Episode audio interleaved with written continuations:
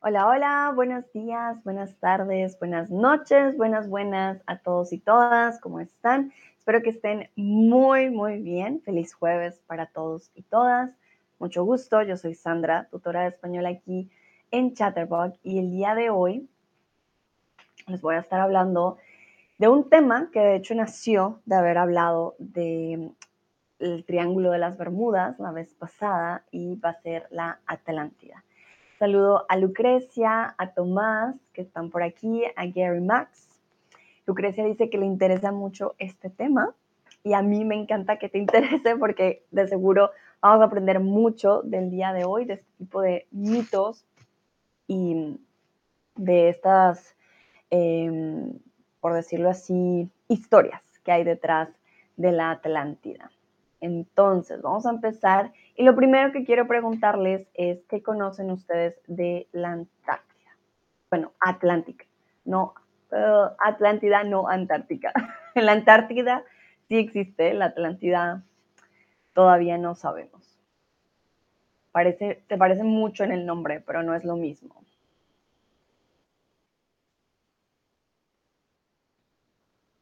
A ver qué conocen ustedes.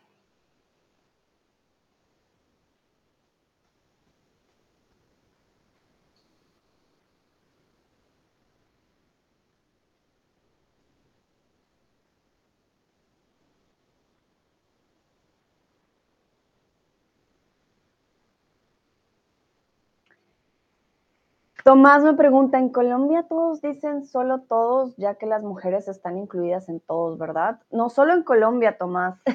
Esto es una regla del español en general. Es un masculino generalizado. No es solo en Colombia, es en el español como tal. Eh, podemos decir todos y todas, podemos decir todes, como se prefiera. Yo utilizo el masculino generalizado. Para mí es más fácil aunque sé que eh, no tiene que ver precisamente con que sean masculinos o femeninos, simplemente incluye a todos los géneros como tal. Mm, pero si quiero hacer énfasis en todos y todas, pues simplemente digo todas también y, y ya está.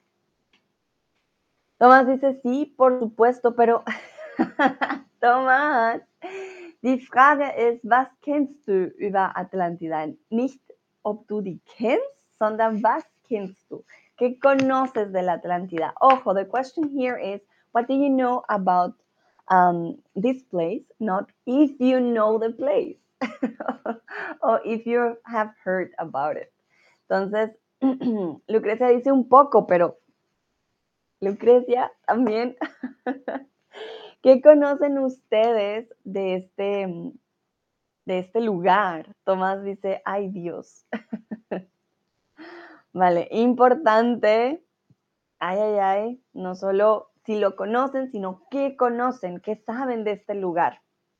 A ver, voy a esperar en el chat que me digan qué conocen. Yo les pregunto, ¿qué es la Atlántida? ¿Ustedes qué dirían? En pocas palabras, ¿qué es la Atlántida? A ver. A ver qué dicen ustedes.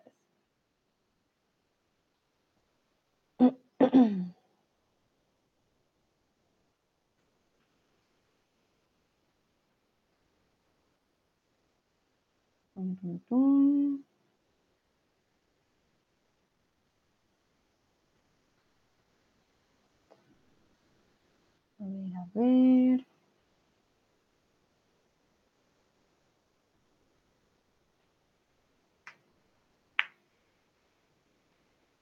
Bueno, mientras ustedes me dicen, Tomás dice es un barco con mucha historia, ok.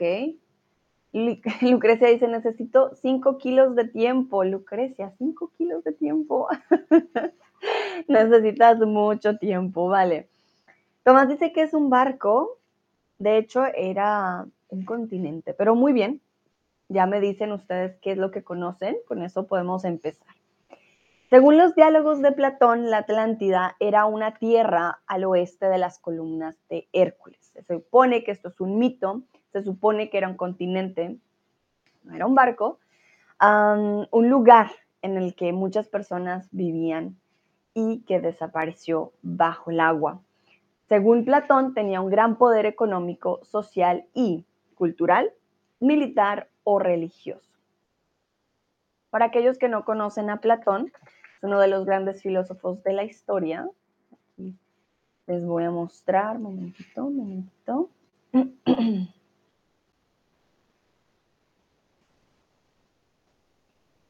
Mm, aquí está.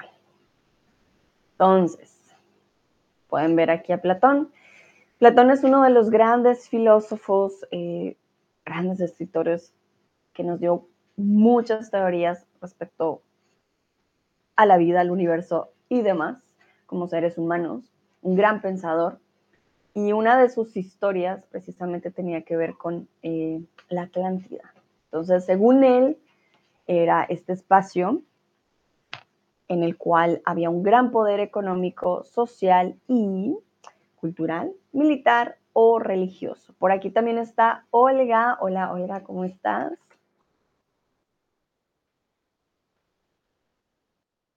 Que estés muy bien.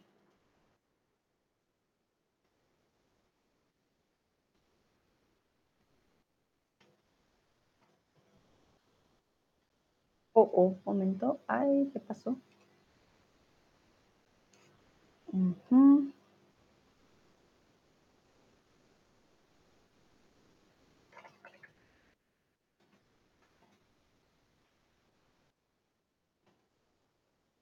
Unos dicen también que un gran poder cultural. Ok.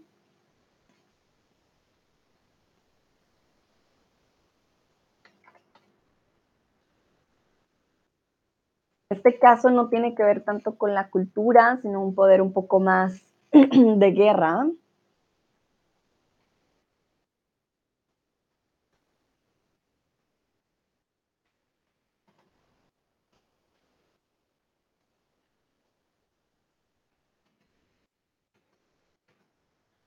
Bueno, en este caso era un poder militar. Oiga, dice, estoy bien, pero agotada. Y tú ya somos dos. Oiga, también un poco agotada, pero bien, vamos bien. Hoy este es el último stream. También hoy fue maratón de streams y vimos cosas muy, muy interesantes. Y seguimos con eh, temas interesantes. Entonces, tenía un poder militar. Se supone, según Platón, dominaba Europa Occidental y el norte de África, antes de que la ciudad de Atenas lograra detenerlo.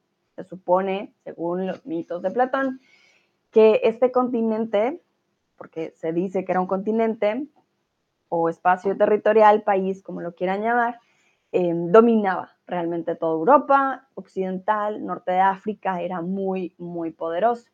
En ese momento, un desastre indecible hundió, quemó o agrandó la isla.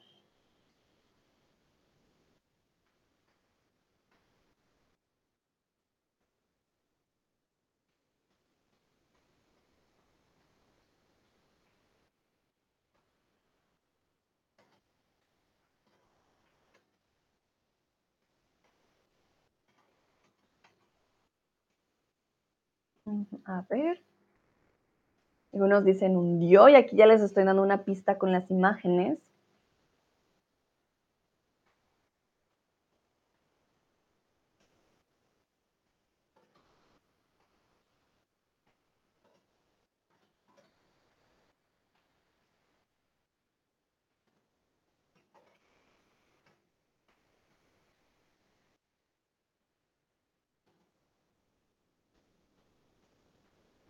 Que algunos dicen que agrandó, otros dicen que hundió la isla. Bueno. A ver, a ver, Atlántida. Ok.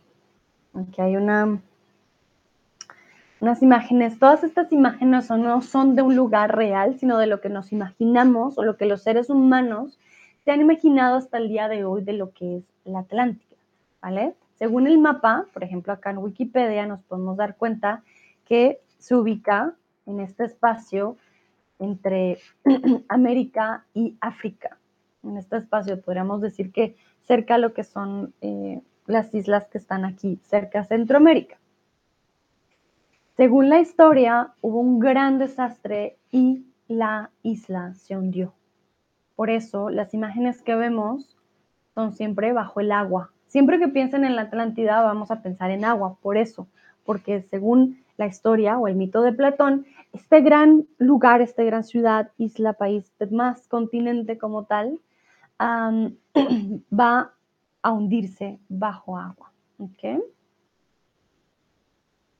Atlantis ha desaparecido por completo del mapa y de la historia, según el mito, ¿no? La primera teoría sitúa allí a la Atlántida con sus montañas más altas y cubiertas y correspondiente a las islas que conforman la llamada Macaronesia, ¿vale? Hay diferentes teorías, no se sabe en realidad eh, cómo funciona o cómo fue, porque no hay una, ¿cómo decirlo? Una prueba científica como tal de que esto haya pasado. Lo han estado buscando. Algunos dicen, pues bueno, Platón tenía una gran imaginación. Em, sí, esto como tal no se ha comprobado hasta el día de hoy, pero hay otros que dicen, por ejemplo, que tenían que ver con las islas que conforman la llamada Macaronesia hoy en día. Entonces hay diferentes, perdón, algo pasa con mi garganta. Hay diferentes teorías. Eh, la Macaronesia, miren, está muy cerca de África, ¿vale? Aquí lo vemos mejor. Entonces aquí está Europa, aquí están las Macaronesias. Oiga, me dice, indecible, significado que fue muy grave. Ah, vale, para preguntar puedes decir significa, indecible significa. Ah, indecible, no, bueno, sí, mentira, sí, que fue muy grande. Mm, sí, fue inmenso, más que ah, tú me dijiste grave. Ah, no, no tiene que ver con grave, fue más de una gran magnitud, ¿sabes? Indecible quiere decir que fue intenso, fue extraordinario, prácticamente no se puede expresar con palabras. Cuando tienes, por ejemplo, un sentimiento también indecible, viene de decir, como que no se puede decir, no sabes cómo expresarlo, es casi indescriptible. Fue demasiado grande, demasiado poderoso ese es su significado. Tomás dice, Sandra, hay una canción que se llama Atlantis también. Un strip club aquí en Münster. ¡Ay! Tomás sabe de lugares en Münster. Pero no es un barco, es una ciudad o un juego bajo el mar. Ok, vale, muy bien. Interesante, gracias Tomás por compartir. Y te quedó muy bien escrito, realmente. ok, recuerda solo la tilde aquí, ¿no? Aquí lleva tilde. Perfecto, muy bien. Entonces, como les decía, puede haber una teoría de que lo sitúa entre lo que es norte de África y América. Otros dicen que va o estaba más cerca a lo que es hoy la Macaronesia.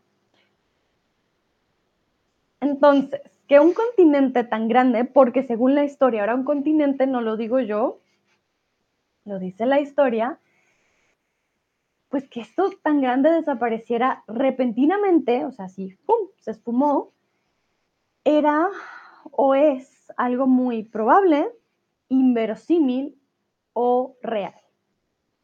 Tomás dice, uh, sí, ok, Olga, muchísimas gracias, lo entiendo ahora. Perfecto.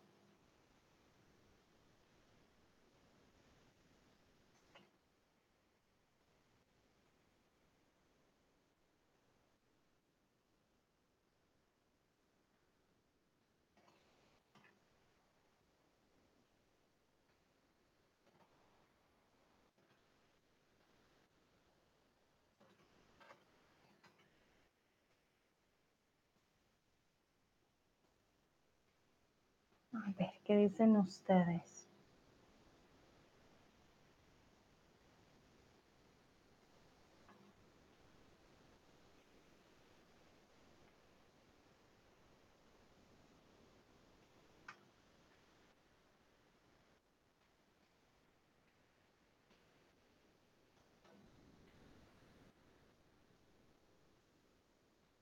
Muy bien, en este caso estamos hablando de algo que es inverosímil. La palabra inverosímil significa que es imposible de que pase, no es algo posible, ¿vale? Es imposible, de hecho, imposible. Entonces, para que lo tengan en cuenta, es una palabra un poco más elevada.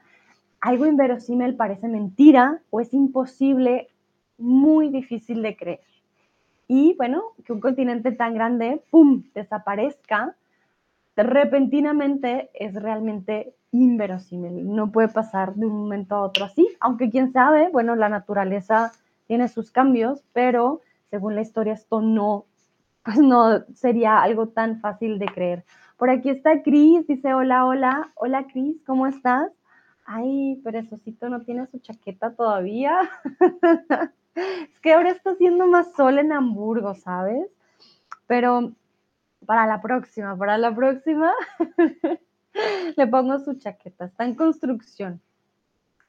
Vale, muy bien. Hay otra segunda hipótesis que se reduce un poco y asume que la Atlántida era un mito, ¿vale? La segunda hipótesis ya solo habla de, bueno, simplemente fue un mito de Platón. Platón tenía muchas teorías y pues vamos a dejarlo en que fue un mito. Estas historias pueden ser exageradas, recreadas o escuchadas hasta el punto de la fantasía. Cuando hablamos de un mito, digamos por tradición oral, podemos decir que se pasa de generación en generación y es por eso que puede llegar a ser, quizás, no sé, exagerado, recreado o escuchado. Cris dice, sí, sí está más caluroso aquí, por fin, por fin está saliendo más el sol. Aunque la verdad el clima loco, llueve, nieve, sol, llueve, nieve, sol.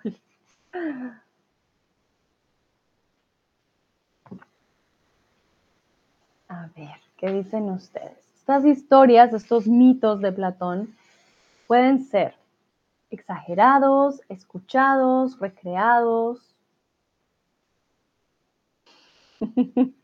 Cris dice, pero la próxima vez, ¿ok? Bueno, está bien, está bien. A ver.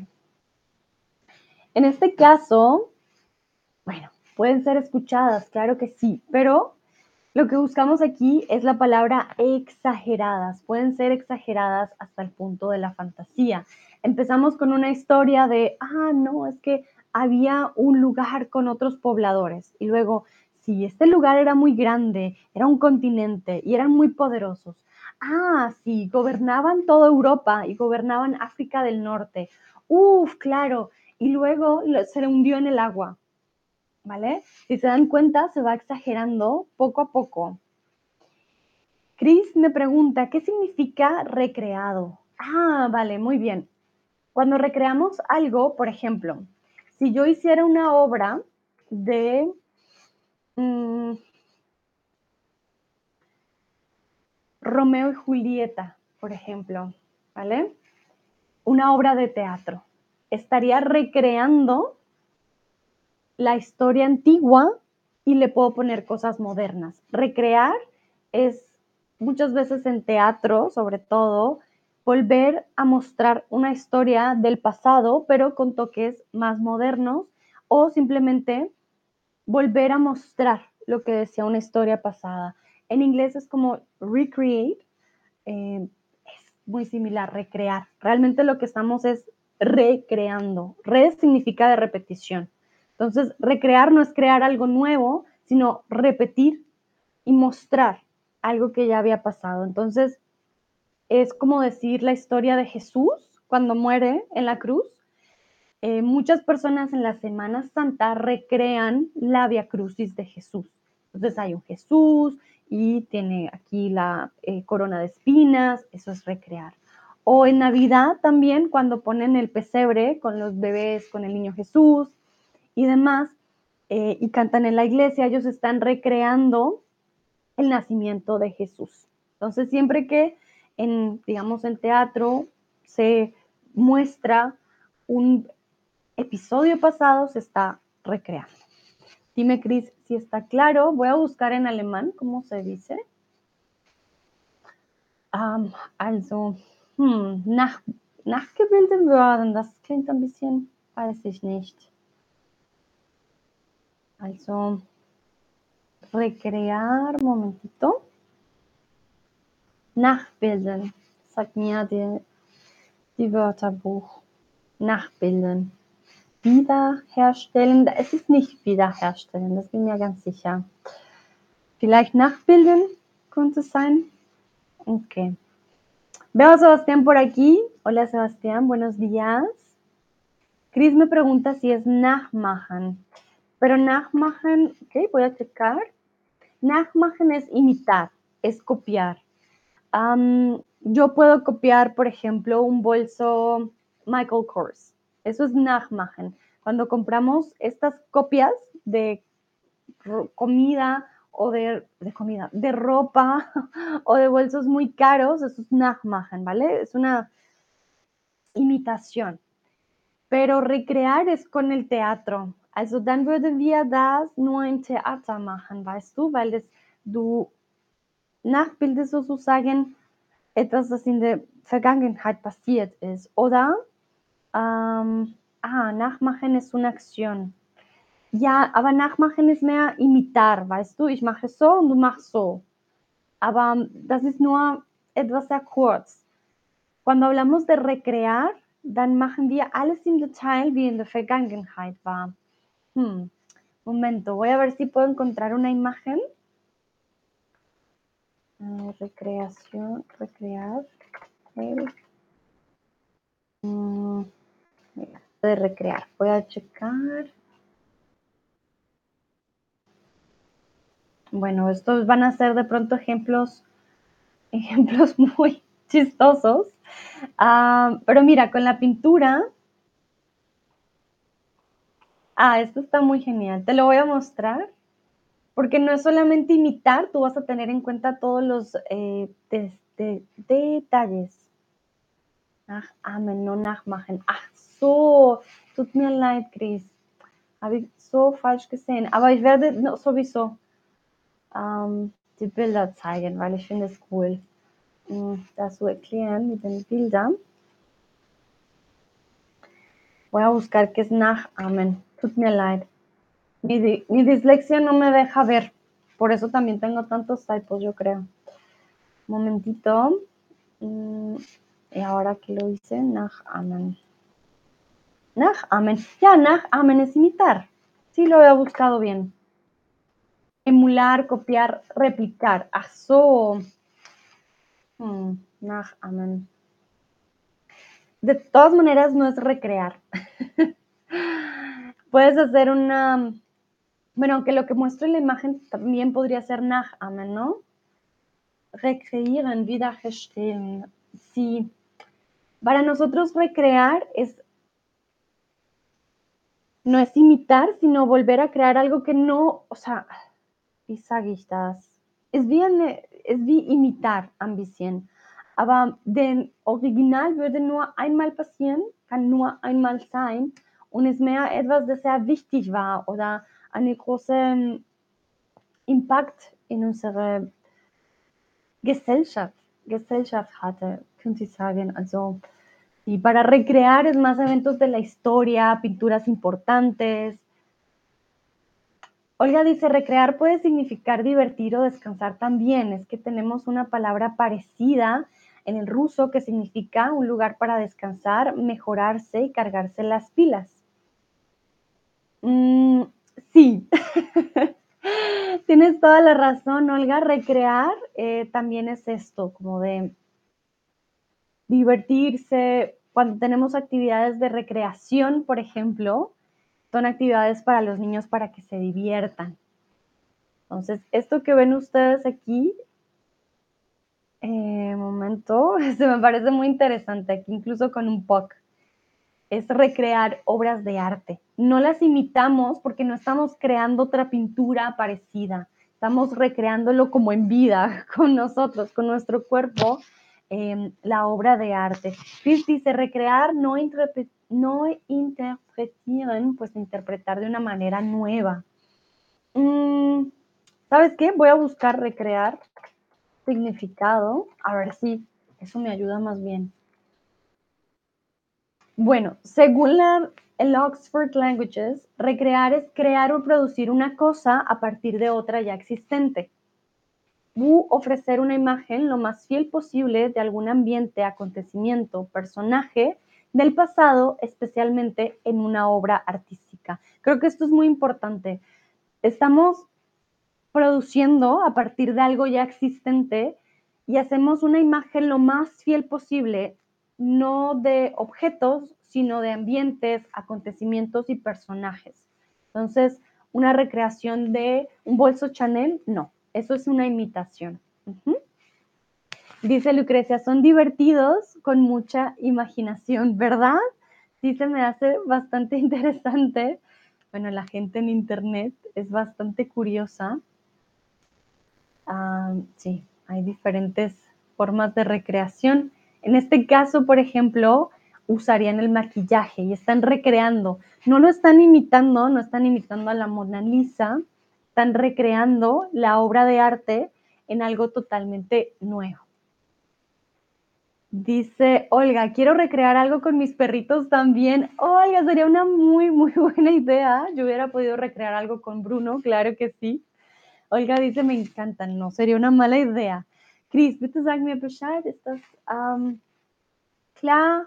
Ich weiß, es war ein bisschen hart und für mich war auch ein bisschen hart zu erklären eigentlich. Mm, ja, also interpretar de una manera nueva, no interpretieren, würde ich sagen, funktioniert auch als eine Bedeutung. ¿Ok? Bueno, muy bien.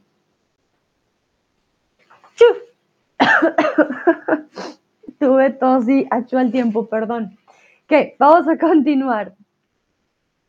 Historiadores anteriores a la era cristiana, Estrabón y Posidonio, creían que el lugar era real. Y esto hay que tenerlo en cuenta.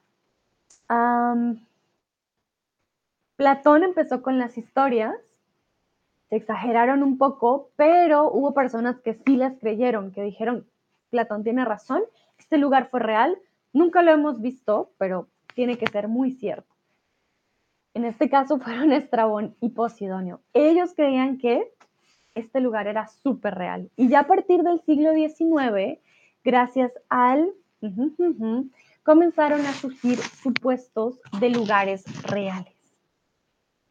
Dice Chris, ya, Leitung. Ahora lo he entendido. Perfecto, muy bien. Olga dice, salud, gracias, Olga, muchas gracias. Sí, a veces ya siento la alergia, pero todavía no empieza la primavera, así que todavía tengo suerte.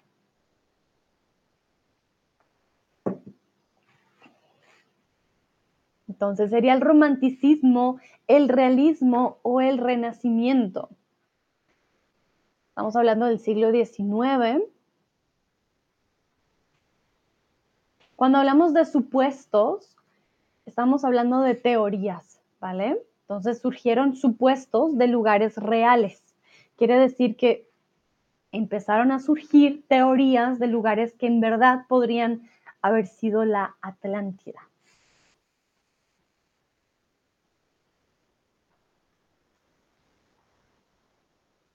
Muy bien, en este caso estamos hablando del romanticismo.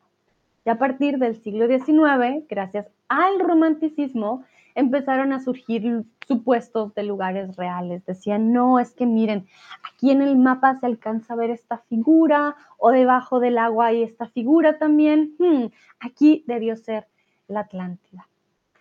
También hay una tercera teoría que se refiere a un evento histórico específico que ha sido materia de leyenda durante generaciones. Entonces, hay otra teoría que dice, momento, si hay un momento en la historia en que hubo un gran desastre y a partir de ahí eh, podríamos decir que sí existió. Para algunos historiadores fue una erupción, erupción o erupción volcánica. Entonces, ¿qué dicen ustedes? Para aquellos que no tengan ni idea de qué es esto, voy a mostrarles.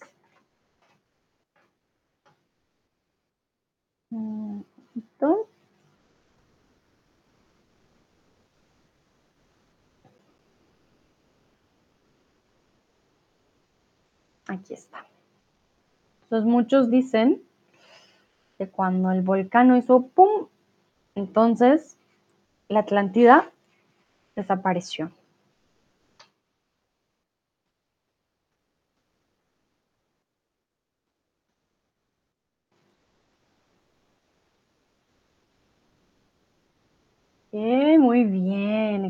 No decimos erupción con X, no decimos erupción ni em, X ni doble C, decimos erupción, ¿vale? La erupción de un volcán.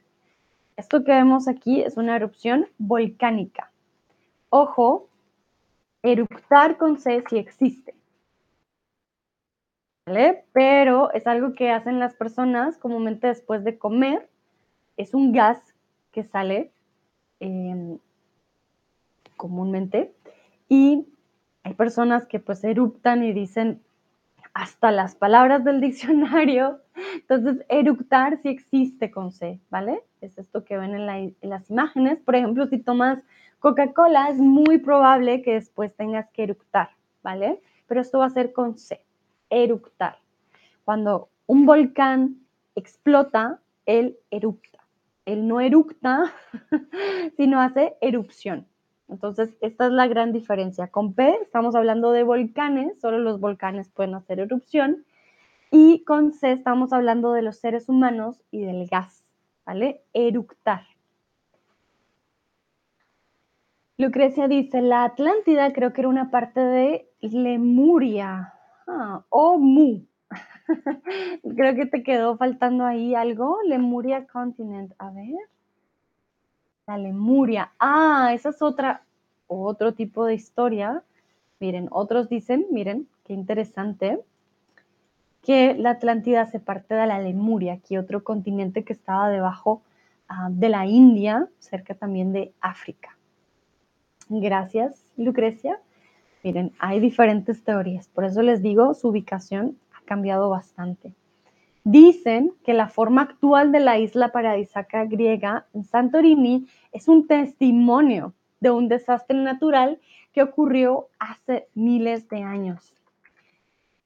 Pero, como les digo, realmente estos son solamente teorías. Entonces dicen que esta forma tan particular de las islas de Grecia en Santorini, de hecho, son una prueba de que hace muchísimos años hubo un gran desastre natural y que es por eso que la Atlántida desapareció bajo el agua. De hecho, Charles Berlitz, para aquellos que han conocido o conocen esta escuela de idiomas, él era el nieto del creador de Berlitz, afirmó en la década de 1970 que la Atlántida era un continente real, situado frente a las Bahamas. Entonces, ya cambiamos de posición. Lucrecia dijo también que unos dicen que es Lemuria, otros dicen, imagínense, cerca Grecia, otros dicen que es hacia el otro lado, eh, por el lado entre América y África, y Berlitz fue uno de ellos. El misterio se acrecentó cuando afirmó que el continente fue víctima del famoso Triángulo de las Bermudas. Es por eso que llegué a este tema. Para aquellos que de pronto que no lo vieron, la semana pasada hablamos del Triángulo de las Bermudas, que realmente es un lugar que tiene unos vientos y unas formas de nubes muy particulares, lo cual hace muy difícil el tránsito tanto de barcos como de aviones. Y bueno, Charles Berlitz aprovechó esta gran teoría del Triángulo de las Bermudas para decir, no, pues claro, la Antártida estaba en el Triángulo de las Bermudas, el triángulo se lo comió y es por eso pues que ya no se puede ver. Por otro lado, Charles Hapgood afirmó que la Atlántida era en realidad una versión más templada de la África, Antártida o América. Charles Hapgood afirmó que la Atlántida era en realidad una versión más templada de la, de de la África, de la Antártida o de la América. Aquí podemos ver la teoría, momentito, de aquí. No se ve muy bien.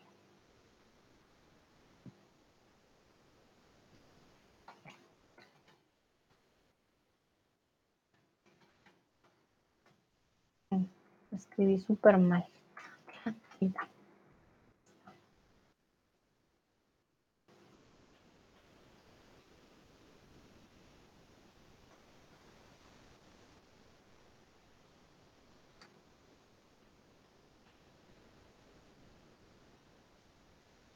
Algunos dicen África. Ok. Recuerden que cuando hablamos de un clima templado suele ser más caluroso que otros lugares fríos, ¿vale? Es una, un tipo de clima como entre muy caliente, muy frío, digamos ahora en primavera, si es que llega a pasar, vamos a poder tener climas más templados, no muy fríos, no muy calientes, algo como en la mitad.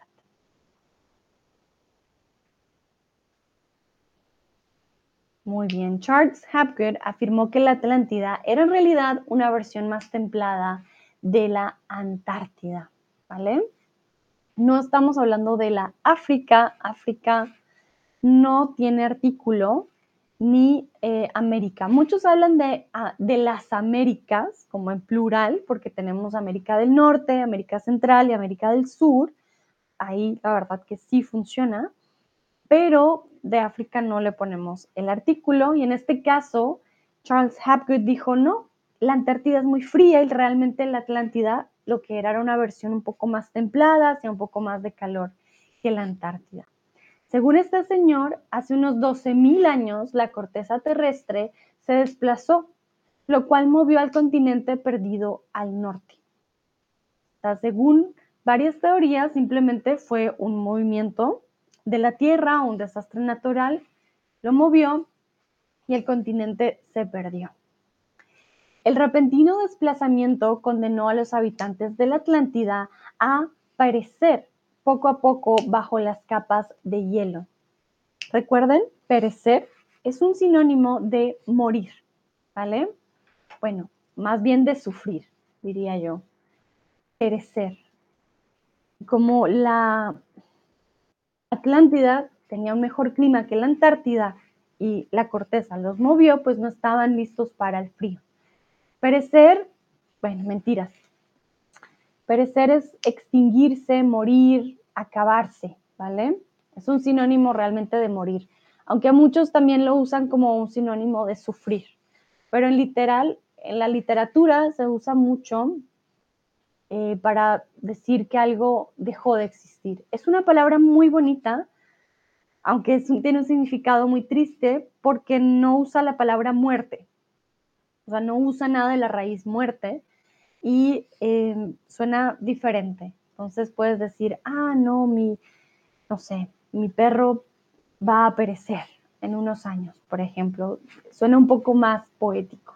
Entonces, para que lo tengan en cuenta, Aquí, en vez de decir los habitantes de la Atlántida empezaron a morir poco a poco bajo las capas de hielo, eh, usamos la palabra perecer, que significan lo mismo. Empezaron a morir, a sufrir por el frío y no estaban listos para ello.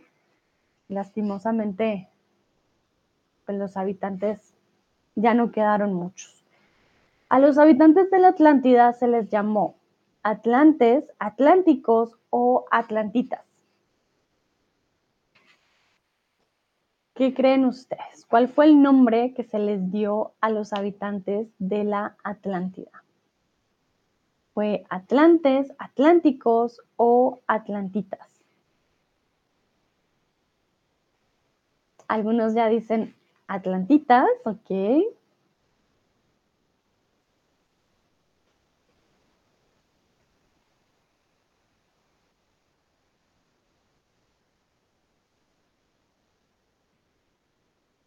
Vamos a ver. Hmm. Bueno, hoy en día existe el Atlántico. Tenemos el Océano Atlántico de por sí.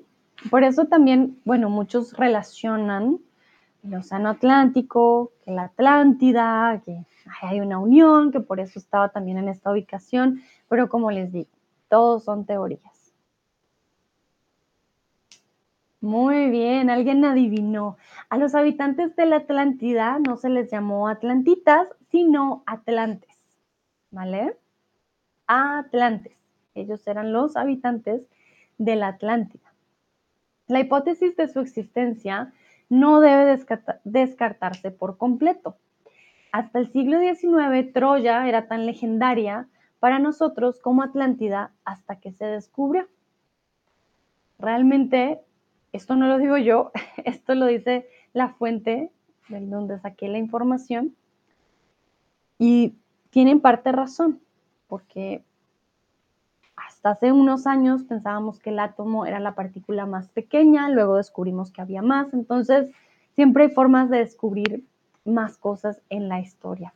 Aquí hay una palabra muy particular, dice que la, la hipótesis de la existencia de la Atlántida no debe descartarse. ¿Qué significa la palabra descartarse o descartar? Me pueden dar un sinónimo, lo pueden usar en una frase, pueden decirme el significado, pueden darme la traducción. Entonces, la fuente que traje el día de hoy dice no debemos descartar la teoría de la Atlántida. Al siglo XIX pensábamos también que Troya no era real y luego, ups, sí que es real. Entonces puede que algún día pensemos, bueno, digamos, ah, no, sí existe, sí existía o sí existe, y no era tan solo un mito de Platón. Chris me dice en alemán ausschließen, ok, genau, ya, descartar, exactamente. Oiga, dice negar, rechazar, muy bien, tiene que ver precisamente con negar, claro que sí.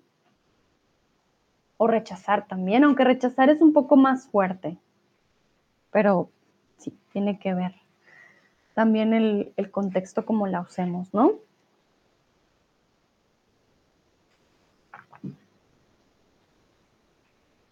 A ver qué dicen los y las otras.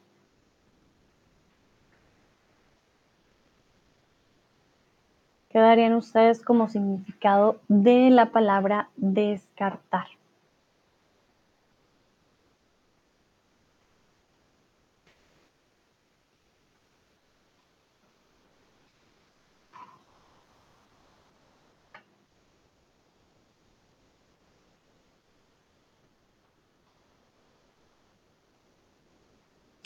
Bueno, creo que no hay más respuestas. Entonces, descartar como tal es, como dice Olga, rechazar o no tener en cuenta una teoría, posibilidad, circunstancia.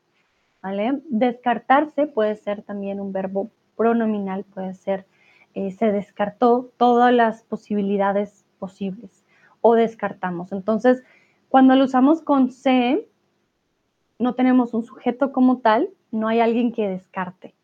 Pero si queremos usar yo descarté, yo descarté todas las posibilidades, podemos usarlo sin reflexivo o con eh, reflexivo, que realmente no sería reflexivo, sería simplemente pronominal.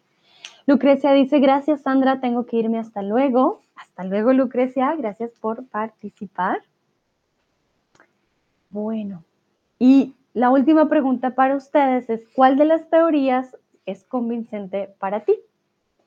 Convencer a alguien es decir, oye, es que mira, este, por ejemplo, yo los convenzco, este esfero es azul y les digo tantos argumentos que ustedes dicen al final, ah, sí que es azul. Puede que no sea azul, puede que sí sea azul, pero lo importante aquí es que creen ustedes y que crean lo mismo que yo, ¿vale? En alemán sería überzeugen, en inglés to convince someone. Entonces, ¿cuál de las teorías que vimos el día de hoy los convencen o las convencen? Les voy a repetir las teorías. Una de ellas es que es simplemente un mito de Platón. Él se inventó toda la historia, tuvo una gran, ¿cómo decirlo? Una gran imaginación para crear esta teoría. Otros dicen que mm, se exageraron las historias, las historias de Platón. A partir del romanticismo Se habla ya también después de desastres naturales, que un volcán hizo erupción y desapareció completamente a todo un continente. Otros dicen que fue simplemente un movimiento de las placas tectónicas en donde movieron a la Atlántida hacia la Antártida y por el frío empezaron a morir, aunque eso no explicaría por qué el continente quedaría debajo del agua. De pronto, si se movieron las placas tanto, los movieron a ellos también. Mm, sí, hay diferentes teorías, no sé a ustedes cuáles les convenzcan. ¿Creen ustedes de que sí existe la Atlántida o de que sí existió? Personalmente, el mar es tan grande, tan profundo y hay tantas cosas que no conocemos que a mí no me gustaría descartar esta teoría. Yo creo que de pronto sí existió algún lugar, no de pronto un continente, pero de pronto una isla muy importante en la historia de la cual no conocemos y que de pronto sí quedó bajo el agua. No sabemos en dónde exactamente. De pronto sí hubo un gran desastre natural y es por eso que esta isla quedaría bajo el agua. Pero bueno, de ahí a que fuera todo un continente, de que tuviera un gran poder sobre Europa, creo que hubieran quedado más pruebas de su existencia si hubieran tenido un gran poder militar y si hubieran sido tan conocidos en tantos lugares. Sin embargo, como les digo, siento que es importante no descartar la historia y no descartar su existencia. No sabemos en el futuro con qué nos podamos encontrar. Vale, voy a esperar unos segundos para ver si alguien escribe alguna respuesta. Olga dice, teoría que se trata de un desastre. Nuestro planeta ya ha sufrido mucho. Por, esta, por eso la teoría me parece probable y me gusta la historia sobre la Atlántida. Muy bien, Olga. Bueno, me alegra mucho que te gustara y creo que estoy contigo. Tienes toda la razón. Nuestro planeta ya ha sufrido bastante y no sabemos, no sabemos, no tenemos todas las respuestas. Quizás sí fue solo un mito, pero quizás él escuchó alguna historia que sí sea real y se haya basado en esta historia. Creo que eso nunca lo sabremos, o de pronto sí, de pronto mañana alguien está en el mar y llega a descubrir dónde quedaba la Atlántida y pueden probarlo por fin. No tenemos idea y el mar es demasiado inmenso, demasiado profundo como para descartar la teoría de que haya debajo del mar de pronto los restos de esta civilización. Pero en definitiva, creo que si eran tan poderosos y tan famosos y tenían control sobre parte de Europa y África, de pronto habría más eh, pruebas de su existencia. Eso es para mí lo que hmm, me genera un poco de duda e incertidumbre, porque ahí no tendría tanta fuerza el hecho de que eran, mejor dicho, súper importantes.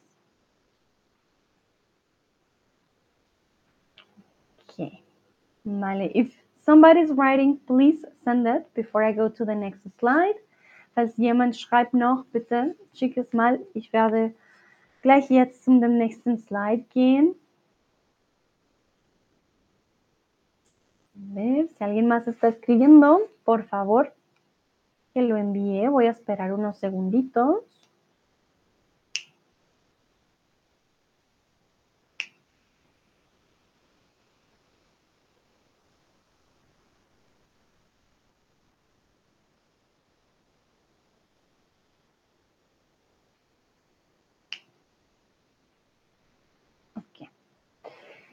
Creo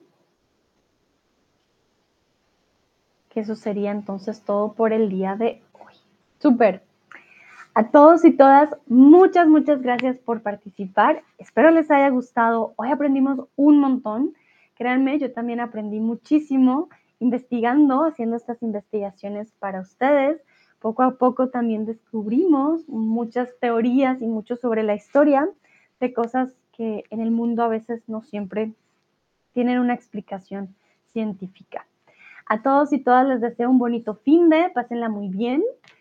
Hace poco hablamos de San Patricio, hace unas horas, si tienen interés pueden ver este stream. Para aquellos que celebran mañana San Patricio, un feliz día de San Patricio.